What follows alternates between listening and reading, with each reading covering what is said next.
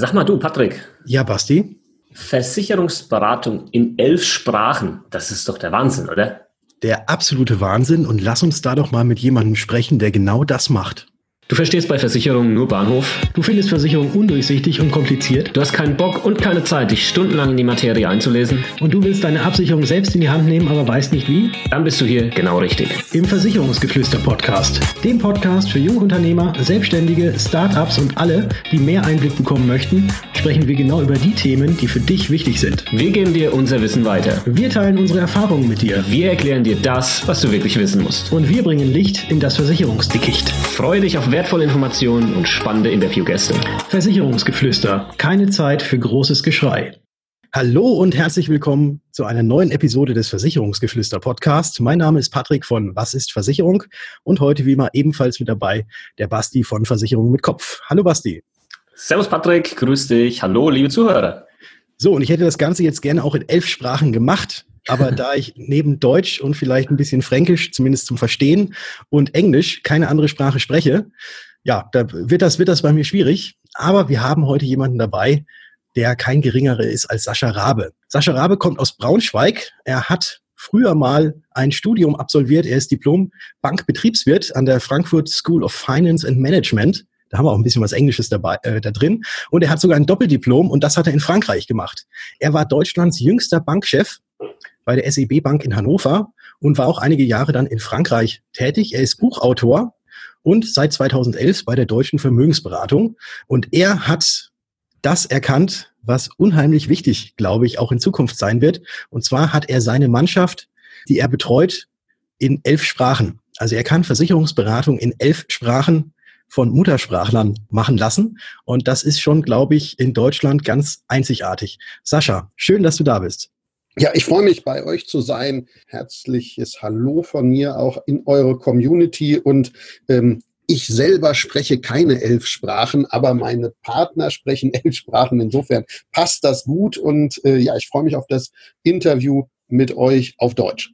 Sehr cool, Sascha. Also ähm, der Patrick hat das, glaube ich, ganz gut äh, zusammengefasst und deine Vita ist ja schon mal ganz spannend. Wenn du mal so ein bisschen erzählen könntest, wie ist das bei dir losgegangen? Wir fragen nämlich unsere Interviewgäste immer so, es ist ja in der Regel nicht so, dass man morgens aufwacht, so als, weiß ich nicht, 16-Jähriger und sagt so, Mama, Papa, Versicherungsbranche. Ja, geil, das ist es. Endlich habe ich jetzt meine Berufung gefunden. Wie, wie ist das bei dir? passiert? Oder war es vielleicht genauso?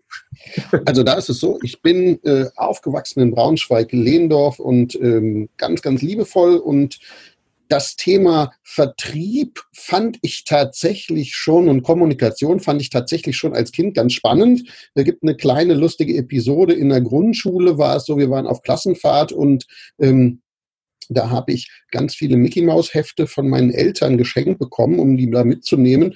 Und äh, die habe ich da vermietet. Ähm, das hat dann dazu geführt, ich glaube, wir hatten alle irgendwie fünf Mark Taschengeld und ich hatte dann ein bisschen mehr Taschengeld. Und äh, in, insofern so ein bisschen das Unternehmerische, das Vertriebliche war schon in der Grundschule da. Ich bin dann auch ab dem Alter von 14 ähm, mit einem total lieben Freund unterwegs gewesen als Disc-Jockey. Das heißt, auch das Thema Kommunikation spielte relativ früh eine Rolle. Ja, und dann habe ich mich entschlossen, ähm, mit 18 nach Beendigung meines Abiturs erstmal den Beruf des Bankkaufmanns zu lernen. Das war damals noch ein sehr ehrenhafter Beruf und bin dann in dem Zusammenhang sehr erfolgreich gewesen, zumindest so erfolgreich, dass die IRK Braunschweig mir ein Stipendium für berufliche Weiterentwicklung gegeben hat und die Bank, bei der ich die Lehre gemacht habe, dann entschieden hat, ich darf nach Frankfurt, ins große Frankfurt, in den großen Turm. Ich habe damals in der 42. Etage ein Büro gehabt und habe dort Kreditrisikomanagement betrieben und in diesem Zuge habe ich dann auch äh, von meinem damaligen Arbeitgeber die Möglichkeit bekommen, ein Studium zu absolvieren in einer der damals ganz wenigen privaten Hochschulen und ähm, habe dann also an der Frankfurt School of Management and Finance studiert, BWL mit Schwerpunkt ähm, Bank- und Versicherungswirtschaft und habe dann in diesem Gesamtzusammenhang mit einer Partneruniversität in Frankreich, in Caen, an der IUP Bank Assurance, dann auch nochmal studiert. Insofern, ich habe zwei akademische Abschlüsse, einen deutschen, einen französischen habe dann auch noch mal ein knappes Jahr beim Credit Lyonnais Asset Management in Paris gearbeitet, direkt schräg gegenüber vom Louvre. Also ähm, was das Thema Karriere angeht, was das Thema ähm, spannende Arbeitsplätze angeht, habe ich schon relativ früh ganz viele, viele Dinge erlebt. Bin dann ähm, mit äh, Anfang 20 äh, der jüngste Filialleiter geworden, den diese, äh, diese Bank damals hatte. Ähm, und bin dann auch, bevor ich 30 wurde, zum Direktor berufen worden dieser Bank und insofern äh, habe ich relativ schnell Karriere gemacht. Die Bildzeitung hat sich dann die Zeit genommen, mal so eine Home Story mit mir zu machen, so eine halbe Seite Bildzeitung, Deutschlands jüngster Bankchef. Das war natürlich auch total spannend und ja, der, der Nimbus ist weg. Ich bin nicht mehr Deutschlands jüngster Bankchef. Ich bin auch nicht Deutschlands jüngster Vermögensberater. Nichtsdestotrotz habe ich ein ganz, ganz junges Team von ganz vielen tollen Menschen und ähm, ja, damals war das Thema Internationalität Bestandteil meiner Vita. Heute ist es das immer noch, weil ich Geschäftspartner und mittlerweile in vielen Fällen auch richtig gute Freunde habe aus ganz unterschiedlichen Ländern und mit ganz unterschiedlichen Sprachen. Und das ist dann wahrscheinlich auch so mit der Grund gewesen, weil du eben so international unterwegs warst, dass du dir gedacht hast, okay, hier in Deutschland. Es kommen viele nach Deutschland, die der deutschen Sprache noch nicht mächtig sind, die aber auch Versicherungen brauchen, dass du dann gesagt hast, okay, ich mache es so, ich hole mir Muttersprachler zu mir in mein Team, damit die eben die, die neu nach Deutschland kommen oder die deutsche Sprache noch nicht beherrschen, auch vernünftig beraten werden können. Ganz genau. Und da ist es tatsächlich ja so, ich selber habe diese Situation erlebt. Ich war in Caen, ich war in Paris und ich brauchte natürlich auch eine Haftpflichtversicherung. Ich brauchte natürlich auch eine Versicherung für mein Auto, weil ich es dort angemeldet habe. Und ich habe Französisch gesprochen, aber nicht so gut, als dass ich es die Verträge alle wirklich hätte verstehen können. Und ich war sehr, sehr froh, dass ich jemanden an meiner Seite hatte, der sowohl gut Deutsch als auch gut Französisch gesprochen hat und mich da an der Stelle unterstützt hat. Und genau das bieten wir heute unseren Kunden. Ich habe ja äh, Geschäftspartner in ganz vielen unterschiedlichen Standorten in Deutschland. Das bieten wir heute unseren Kunden von München bis Berlin an, nämlich Beratung in ihrer eigenen Sprache. Und ich glaube, das ist etwas, was einen echten Mehrwert bedeutet und es ist auch so, es bereichert unser Leben. Ja, da ist es, äh, wenn, wenn wir uns treffen, wir treffen uns mindestens zweimal im Jahr bei mir in der Haupt, in dem Hauptstandort in Braunschweig, einmal zu einer großen Gartenparty, einmal zu einer Weihnachtsparty, Winterparty und die Menschen kommen, kommen dann nach Braunschweig und das ist eine ganz, ganz wunderbare Kultur und alle sind zusammen, feiern zusammen und dieses Bereichernde, äh, das pflegen wir, das zelebrieren wir und deswegen ähm, ja, ist diese Internationalität ganz wichtiger Bestandteil meines Lebens.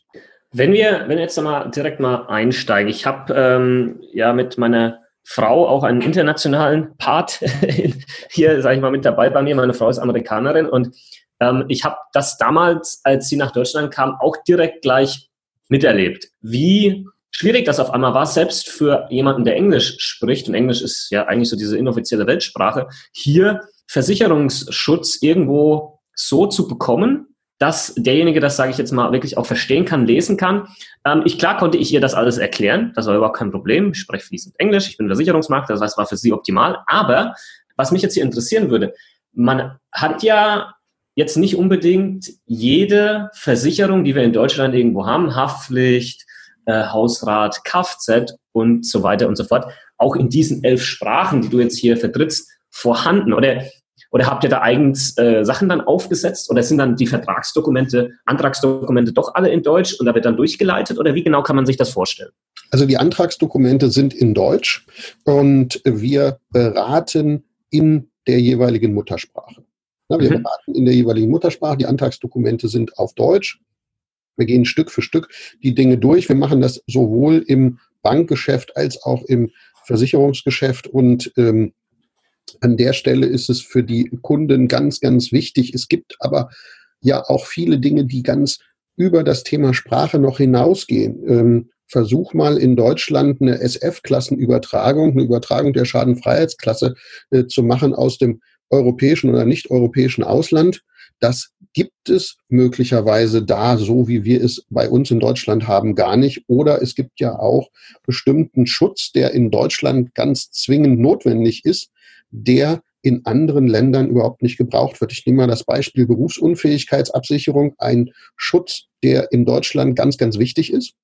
Wenn jetzt jemand aus einem anderen Land nach Deutschland kommt, um hier zu arbeiten, dann ist ja das Thema Arbeitskraftabsicherung für den ganz entscheidend.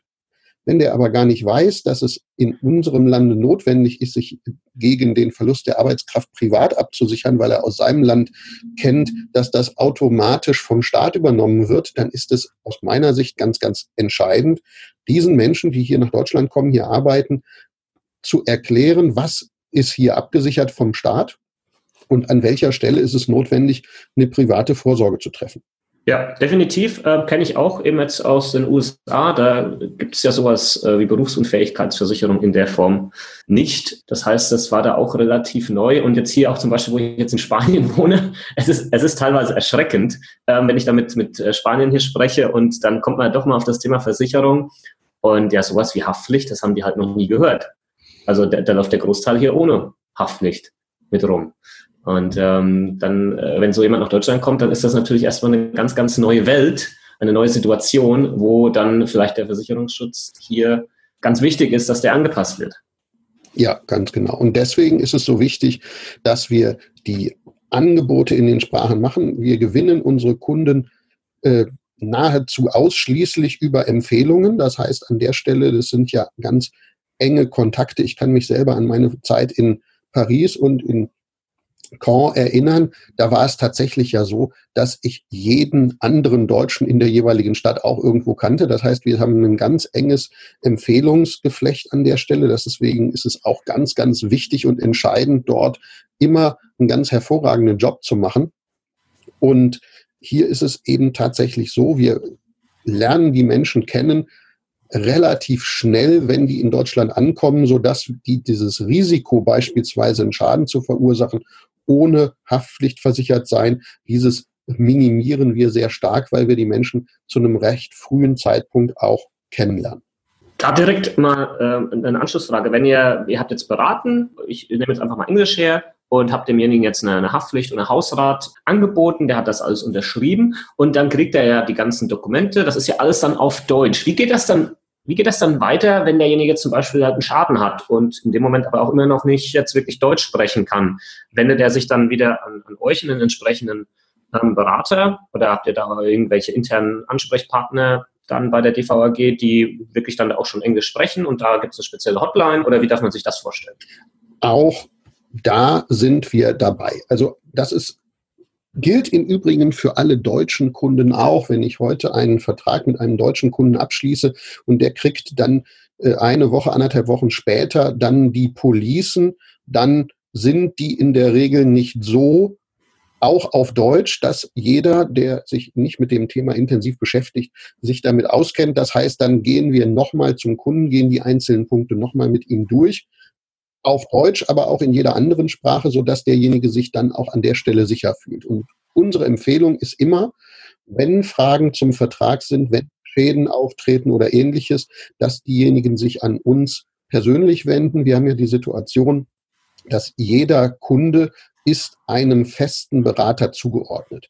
So, und das gilt auch in den folgenden Themen, ob das ein Schaden ist, ob das eine Vertragsveränderung ist, ob das äh, auch rein eine Adressänderung ist. Ähm, alles das läuft über unseren, ähm, über unseren Berater, über unsere Büros und wir leiten es dann an die Bank, an die Versicherungsgesellschaft weiter, sodass der Kunde immer einen muttersprachlichen Ansprechpartner hat und das hat sich als genau den richtigen Weg erwiesen. Ich habe tatsächlich hin und wieder mal wenn ich mit Menschen spreche, die nicht perfekt Deutsch sprechen, die dann bei anderen Unternehmen, beispielsweise Banken in Deutschland verkaufen ja auch zum Teil Versicherungen, wenn die denn irgendwelche Versicherungen bei ihrer Hausbank abgeschlossen haben und mal einen Schaden hatten, dann ist der zum Teil nicht reguliert worden, nicht deshalb, weil die Versicherungsgesellschaft den nicht regulieren wollte oder weil der Kunde den nicht richtig erklärt hat, sondern weil einfach die Sprachbarriere da war und der Kunde hat dann irgendwie nach einem siebten Mal mit jemandem telefonieren und nicht verstanden werden, entnervt aufgegeben. Das gibt's bei uns nicht sondern wir haben Muttersprachler, die auch im Schadenfall denjenigen unterstützen und dafür sorgen, dass dann die Schäden auch gemeldet und vor allen Dingen dann, wenn sie berechtigt sind, auch reguliert werden. Mhm. Sowas würde ich mir wünschen. Und ich weiß nicht, wie, es bei dir ist, Basti. Du sprichst ja jetzt auch auf Mallorca. Okay, du, du bist ja Versicherungsmakler. Du hast jetzt mit Versicherung nicht, äh, nicht das Problem. Aber wahrscheinlich hast du es auch gemerkt auf Mallorca bei ganz, ganz vielen anderen Dingen. Wenn man jetzt die äh, spanische Sprache noch nicht perfekt spricht, dass es da auch ganz, ganz viele Schwierigkeiten gibt, oder? Ja, also ich sag mal so, bei, bei Versicherungen verstehe ich nur Spanisch. ähm, Absolut. Jetzt ist, äh, ist jetzt hier Spanien ist äh, allein das Eröffnen eines Bankkontos war war der Wahnsinn. Also einmal, weil halt Spanien äh, noch nicht so weit ist, äh, die internen Abläufe, Bürokratie und alles, das ist alles auch noch nicht so nicht so geil und nicht so toll. Ähm, und vor allem läuft halt auch hier viel nach jeweiliger Stimmung des Sachbearbeiters. Das ist so, ich weiß nicht, ihr kennt doch Asterix und Obelix mhm. mit dem Passierschein 35b, was weiß ich, ja, wo er diese ganze Zeit in diesem äh, Gebäude hoch und runter läuft und von, von der einen Stelle zur anderen geschickt wird. So ist das hier. Ja, und äh, jeder erzählt dir was anderes, kommst du dienstags, dann kriegst du eine andere Information als mittwochs. Also genau, und jetzt ist das, haben wir ja zum Glück in Deutschland, haben wir zwar auch viel Bürokratie, aber da gibt's halt wenig Grauzone, sondern da gibt's halt nur schwarz und weiß, gibt's ja und nein. Das ist, das ist ja schon mal gut.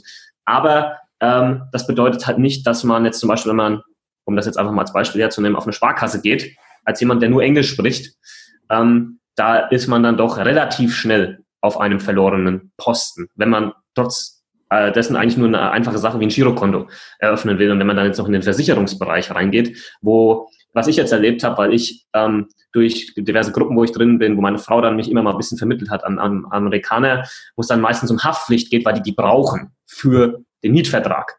Ähm, und, und da dann schon zu gucken, ja, ist das jetzt versichert oder nicht? Und ähm, da brauchen wir wirklich jemanden, der das äh, kompetent in der, in der Sprache desjenigen äh, übermitteln kann. Und das hat der äh, Sascha, glaube ich, vor einiger Zeit schon, schon erkannt und hat das dann entsprechend halt in den wahrscheinlich relevantesten Sprachen, vermute ich jetzt mal, auf die hast du dich wahrscheinlich äh, fokussiert, dann da aufgezogen.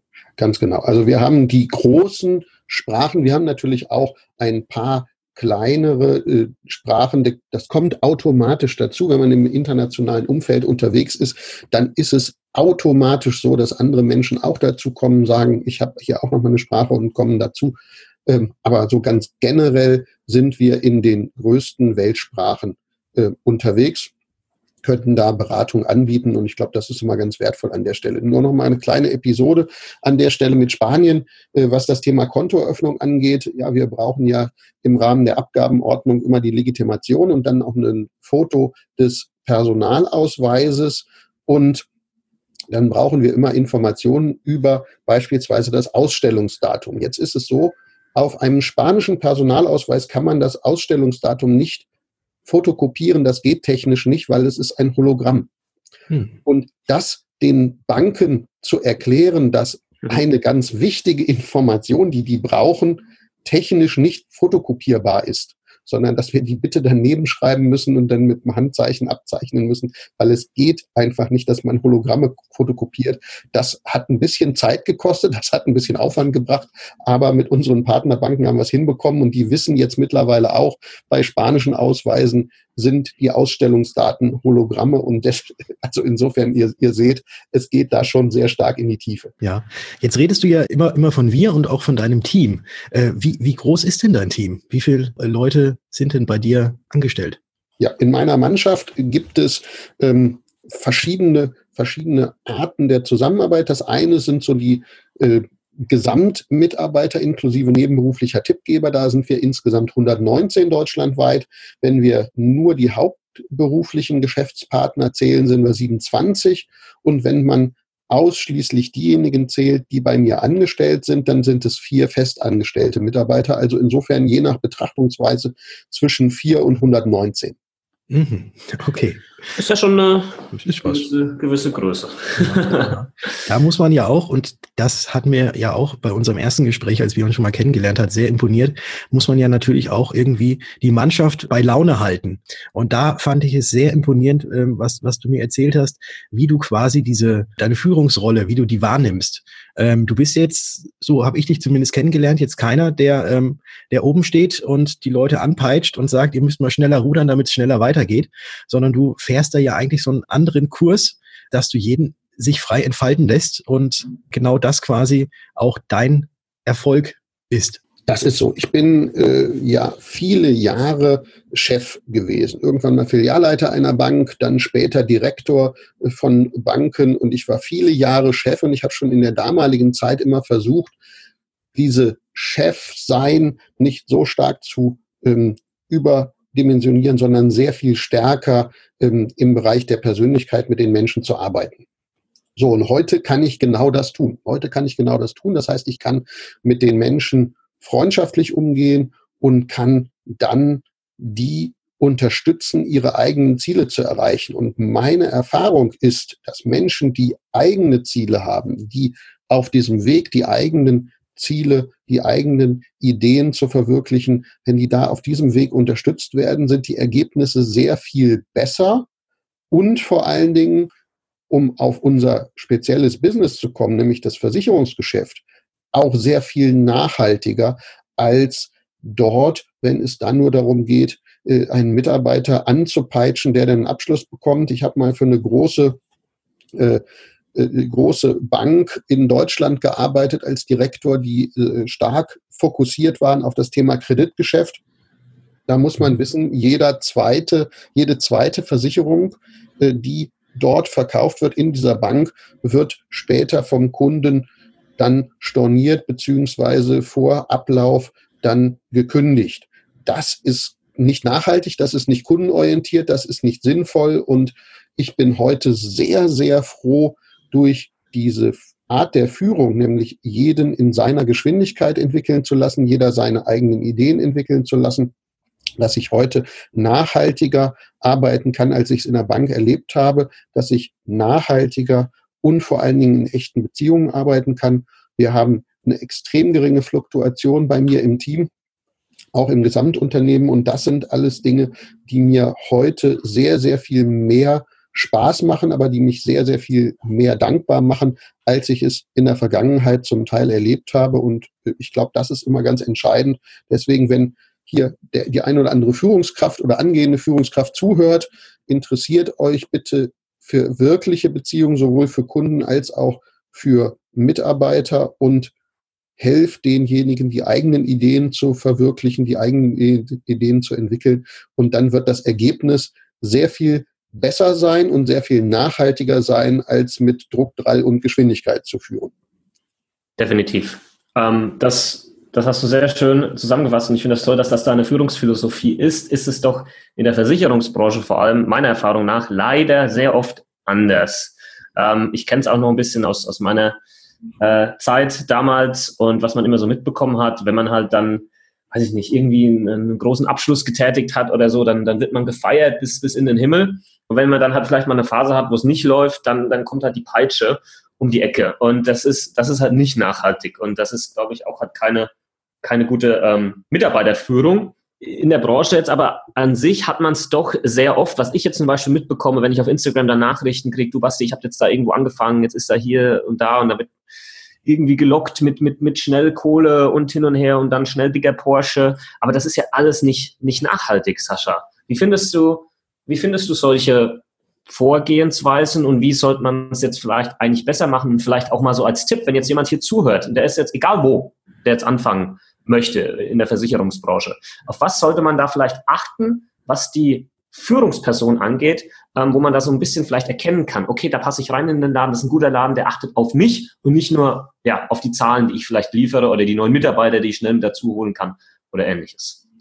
So, und da gibt es zwei Antworten darauf. Die eine ist ganz schnell und die ist auch universell einsetzbar für unsere Branche, für jede andere auch. Menschen, die für Geld kommen, gehen auch wieder für Geld.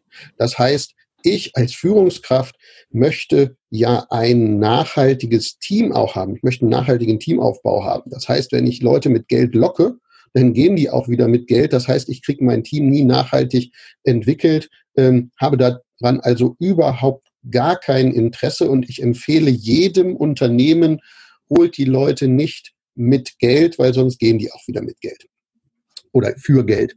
Der zweite Punkt, der geht ein bisschen weiter in die Tiefe und zwar das Thema Porsche. Ich habe das auch regelmäßig, dass ich Menschen informiere über unseren Beruf. Und da gibt es so einen Satz, den ich immer wieder bringe. Ich sage mal, wenn Sie bei uns anfangen, dann heißt das ausdrücklich nicht, dass übermorgen Porsche auf dem Flur steht, weil bei uns werden die Menschen belohnt, die über Jahre echte, wertvolle Kundenbeziehungen aufbauen, die Teamaufbau machen und zwar nachhaltig über Jahre. Und bei uns wird nicht derjenige belohnt, der anfängt. Und das ist aus meiner Sicht extremst vernünftig, nämlich dieses Thema Nachhaltigkeit dort auch zu haben. Und es gibt ja immer mal wieder so ein bisschen Kritik, ne? dass die jungen Menschen werden ja häufiger mal kritisiert, jeweils von den vorherigen Generationen. Mir ist diese Kritik völlig fremd, weil ich glaube, dass jede Generation äh, tolle Menschen hervorbringt. Aber eins kann ich mit Fug und Recht sagen, die Menschen, mit denen ich heute zusammenarbeite, die heute Einsteiger ins Berufsleben sind, die sind sehr viel weniger geldmotiviert als Generationen vorher. Und das ist gut. Die sind sehr viel mehr motivierbar über echte persönliche Beziehungen, die über sinnvolle Tätigkeiten motiviert werden. Das heißt, hier haben wir eine, hier finde ich eine Situation vor in meinem Team, aber auch ganz generell bei den Menschen, die starten so jetzt mit 18, 19, 20 in den Beruf, die sehr viel mehr Wert legen auf diese Soft Facts und sehr viel weniger Wert legen auf das reine Geldverdienen. Und das, glaube ich, ist vernünftig und das tut unserer Branche sehr, sehr gut, dass das so ist. Das stimmt, das stimmt. Und jetzt hast du gerade das angesprochen, die frühere Generation und die jetzige Generation ist schon anders. Äh, wo siehst du denn die Versicherungsbranche, wo die sich hin entwickeln wird in den nächsten Jahren? Wird es immer noch, also wird unser Ruf, den wir ja nach wie vor immer noch haben, meinst du, wir kriegen es hin, dass wir den nachhaltig ins richtige Licht rücken? Ich arbeite jeden Tag daran. Jeden Tag, wenn ich aufstehe, ist mein Ziel durch Ausbildung und zwar wirklich fundierte Ausbildung von Menschen, die in dem Bereich unterwegs sind, in der Bank- und Versicherungsberatung als Vermögensberater, aber auch als Fachmann für Versicherungen und Finanzen, als äh, Kaufmann für Versicherungen und Finanzen, als Finanzanlagefachleute. Ich arbeite jeden Tag hart dafür, dass das Thema Qualität in der Beratung steigt und zwar insgesamt. Ich mache relativ viele äh, Vlogs und äh, in jedem Vlog ist das Thema Qualität der Beratung, Qualität der Führung eine große Bedeutung. Also ich glaube, das wird uns gelingen. Ich glaube aber auch, dass es auf dem Weg eine Marktbereinigung wird. Und wenn wir jetzt mal uns das anschauen, das Versicherungsgeschäft insgesamt, dann glaube ich, wird es Versicherungen geben, die sich sehr stark ausschließlich online aufstellen hm. und die auch den Beratern, die sie heute noch haben bei sich, online selbst Konkurrenz machen. Ich halte das übrigens für sehr, sehr problematisch, wenn ein Versicherungsunternehmen seinen eigenen Beratern im Internet Konkurrenz macht. Ich halte das für genau den falschen Weg. Und es wird andere Unternehmen geben, die sich konzentrieren auf die Zusammenarbeit mit Menschen, ob das Makler sind, ob das Vermögensberater sind.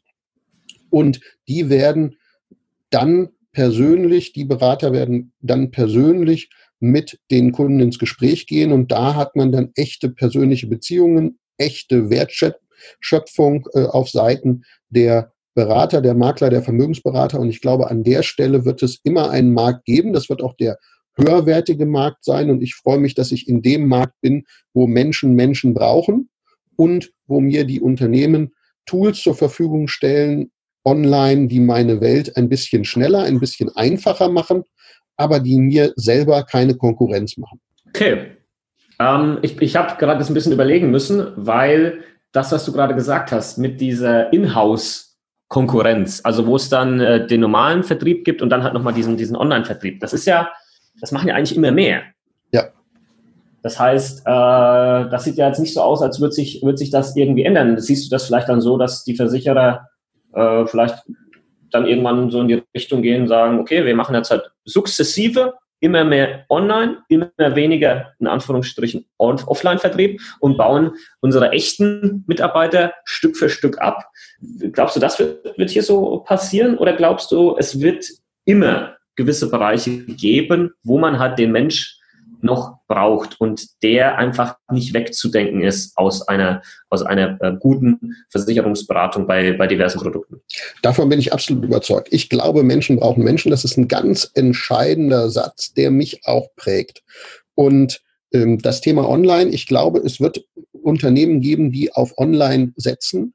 Und ich glaube, diese Unternehmen werden einen kleinen Teil des Marktes haben und werden unglaublich viel Kraft Zeit und Kosten investieren müssen, um in diesem Markt zu bestehen. Es wird ein brutaler Verdrängungswettbewerb sein online. Insofern würde ich, wenn ich heute Vorstand eines Versicherungsunternehmens wäre, bin ich nicht, das ist auch gut so, aber wenn ich der wäre, würde ich die andere Strategie, nämlich die Strategie Menschen brauchen Menschen, sehr viel eher bevorzugen. So, warum glaube ich, dass es Menschen braucht für die Beratung? Und ich glaube auch, dass es Kunden gibt, die menschliche Berater haben wollen, die keine Roboterberater ähm, haben wollen, die keine Online-Abschlüsse haben wollen. Einfach deshalb, weil diese echten Beziehungen Mehrwert schaffen. Wenn ich mir vorstelle, dass im Versicherungsgeschäft ja zum Teil existenzielle Risiken abgesichert sind, dann würde ich spontan sagen, möchte ich mich nicht auf einen Roboter verlassen müssen. Wenn ich mir vorstelle, dass gerade im Versicherungsgeschäft, aber im Bankenbereich auch. Wenn wir über Baufinanzierung sprechen, dann sind wir relativ schnell mal bei 20, 30, 40 Jahren. Wenn wir über Altersvorsorge sprechen, dann sind wir schnell mal bei 20, 30 Jahren, vielleicht auch 40 in der Ansparphase, aber viel wichtiger ist ja die Entnahmephase. Da kommen dann ja auch noch mal schnell 20, 30 Jahre obendrauf. Das heißt, wir reden hier über 70 Jahre, die ein Vertrag gut sein muss und die der Kunde auch die Erwartung hat, einen Ansprechpartner zu haben. Da würde ich sagen, das online abzuschließen, das abzuschließen, ohne über die Zeit einen persönlichen Kontakt zu haben, der dann auch, wenn es eng wird, mal bei mir zur Seite steht, das halte ich für fatal. Insofern glaube ich, dass es immer einen Markt geben wird für die persönlichen Berater. Und ich möchte immer Bestandteil dieses, dieses Marktes sein. Und eins nehmen wir ja heute, nehmen wir ja heute auch schon wahr. Na, du hast ja heute schon die Vergleichsportale mhm. und diese Vergleichsportale vergleichen bestimmte Produkte. Es macht aber überhaupt keinen Sinn, wenn ich in einer Produktkategorie, nehmen wir mal ein Beispiel, Bausparen. Wenn ich in einer Produktkategorie Bausparen den besten und billigsten Bausparvertrag gekauft habe, weil ich das über Vergleichsportale mir angeschaut habe. Mhm. Und nachher feststellen muss, Bausparen ist überhaupt kein Produkt, was mich meinen Zielen näher bringt. Das Produkt an sich ist schon falsch. Dann ist es völlig egal, ob es ein tolles Produkt für andere ist. Es ist auch völlig egal, ob es ein billiges Produkt ist, weil wenn es nicht passt zu meiner persönlichen Situation, dann war es immer falsch. So, und diese Entscheidung, die können wir häufig nur dann treffen, wenn wir einen persönlichen Berater haben, der eben nicht nur Einzelprodukte miteinander vergleicht, sondern das Große und Ganze sieht. Und ich habe ein Beispiel erlebt, wo ich mit einer jungen Dame ins Gespräch gegangen bin, die wollte von mir einen Tipp haben, was das Thema Geldanlage angeht. Die hatte Geld bekommen von ihren Eltern, wollte dieses Geld möglichst gut verzinslich anlegen. Und meine Methodik ist immer, die Kunden ganzheitlich zu betrachten. Das heißt, ich bin mit der mal durchgegangen über alle finanziellen Entscheidungen, die sie getroffen hat, also nicht nur die Geldanlage und musste feststellen, dass die Kundin angenommen hatte, noch über die Eltern Haftpflicht versichert zu sein, war sie aber nicht denn sie hat die zweite Berufsausübung angefangen und die erste bereits abgeschlossen. Und an dieser Stelle ist es tatsächlich so, dass ich gesagt habe, also bevor wir jetzt über die Geldanlage sprechen, sichere ich sie existenziell ab, nämlich gegen das Thema, gegen das Thema Haftpflichtrisiko. Mhm. Das hat weniger gekostet, als einmal im Monat ein, ähm, einen besonderen Kaffee in einem der besonderen Kaffeeshops, die man überall hat, Und am Ende des Tages habe ich hier nicht nur das Vermögen angelegt und gemehrt, sondern auch das Vermögen abgesichert, weil über eins müssen wir uns klar sein. Wenn die mal einen größeren Haftpflichtschaden verursacht hätte, wäre das gesamte Geld, was sie geschenkt bekommen hat, von ihren Eltern auch weg gewesen. Insofern bin ich sicher, der reine Produktvergleich bringt uns nicht weiter, sondern wir brauchen Berater, die den Kunden ganzheitlich betrachten und äh, in Gänze dann auch Verantwortung übernehmen, damit der Kunde dann nicht nur Vermögen aufbaut, sondern auch Vermögen absichert. Wenn wir, wenn wir uns jetzt gerade mal äh, das Thema Digitalisierung jetzt zum Ende noch mal kurz anschauen, das ist ja eigentlich immer das, was, da kommt man jetzt gerade in der Versicherungsbranche nicht vorbei. Zum Glück, ja, die Versicherungsbranche Branche hat es jetzt auch mal gerafft, dass das nicht nur irgendwie ein, ein Hype ist oder ein Trend ist, sondern dass das die Zukunft sein wird in den verschiedensten Bereichen. Ich weiß jetzt nicht, inwieweit du ähm, dich da selbst informierst oder auch vielleicht involviert bist in diverse Projekte, aber gibt es da irgendwas, wo du sagst, ähm, Insurtech-mäßig, da ist echt was Cooles, ähm, was, was der ein oder andere gerade da macht oder Bereiche, die gerade angegangen werden. Hast du da vielleicht irgendwas, wo du sagst, das findest du echt, echt ganz cool? Ja, das Thema Kommunikation. Ich bin ein absoluter Kommunikationsfan und ähm, wir hatten ja am Anfang das Thema Fax. Ich glaube, Fax ist sehr, sehr, äh, es ist, ist sehr veraltet und ähm, dieses ganze Thema äh, große Mengen Papier von A nach B zu schicken, das glaube ich da können wir alle noch sehr viel schneller werden, sehr viel effizienter werden, sehr viel kundennäher werden. Und ähm, dadurch, dass wir eben halt auch in elf Sprachen und zwar bundesweit unsere Dienstleistung anbieten, ist es natürlich notwendig, so wie wir es jetzt auch machen, über Zoom oder Skype zu kommunizieren. Ist es notwendig, auch mal Anträge über das äh, Tablet äh, unterschreiben zu können, zum Beispiel mit äh, dem mit der Gesichtserkennung, zum Beispiel mit dem Fingerprint, ist es notwendig, dass auch bei Schäden eine Regulierung sehr viel schneller passiert und nicht viel Papier von A nach B geschickt werden muss. Und äh, ich war in einer großen deutschen Bank mal in einem Abwicklungszentrum und habe dort gesehen, wie ein PDF-generierter Antrag dort eingegangen ist, dort verscannt wurde und anschließend auf einem Bildschirm des Mitarbeiters aufgeleuchtet ist. Und dieser Mitarbeiter hat diesen Antrag abgeschrieben auf einem anderen Bildschirm und hat dort in einer Art uralt DOS-Maske die ganzen Informationen, die auf der einen Seite schon äh, elektronisch verarbeitet waren, manuell wieder eingegeben. Ich glaube, an der Stelle können wir noch ganz viele Effekte, positive Effekte für uns und unsere Kunden im Bereich der Digitalisierung erreichen. Ich glaube, das muss man nicht tun, einen Namen zweimal zu erfassen oder abzuschreiben. Und ich glaube, das sind die großen Vorteile der Digitalisierung.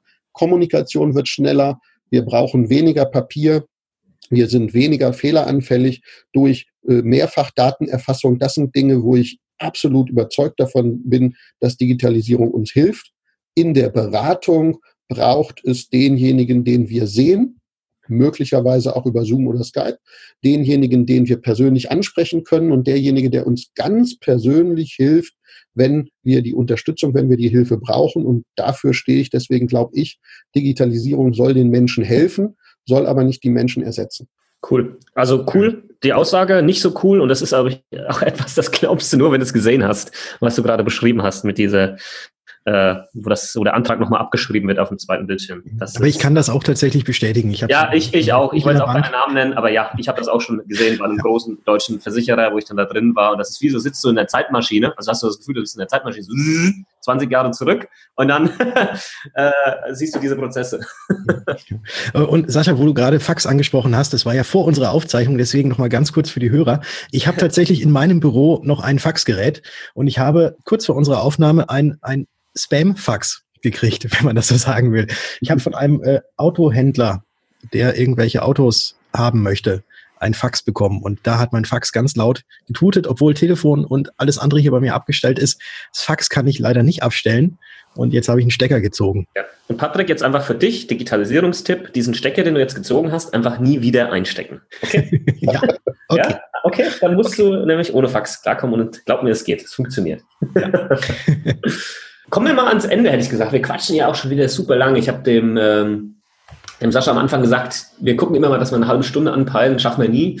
Äh, haben auch dieses Mal natürlich nicht geschafft. Aber das ist natürlich äh, einfach so, wenn man über solche Themen spricht, dann kann man nicht einfach zwischendrin abhaken oder, oder aufhören. Das funktioniert halt einfach nicht. Ähm, der Patrick hat eingangs erwähnt, du hast ja selbst schon mal ein Buch geschrieben mit Kundenorientierung mehr verkaufen. Ähm, das ist bestimmt mal ein Buch, was sich jeder vielleicht mal reinziehen kann, der in der Branche unterwegs ist. Hast du denn neben deinem eigenen Buch auch noch ein anderes Buch, wo du sagst, das sollte echt jeder mal gelesen haben, jetzt unabhängig davon, ob man jetzt in der Versicherungsbranche unterwegs ist oder so, sondern ein Buch, das dich wirklich inspiriert hat, wo du sagst, das sollten viel mehr Menschen lesen? Ja, gibt es tatsächlich und zwar äh, John Strilecki, ähm, Big Five for Life. Ja. Big Five for Life ist etwas, was mich ganz, ganz stark inspiriert hat.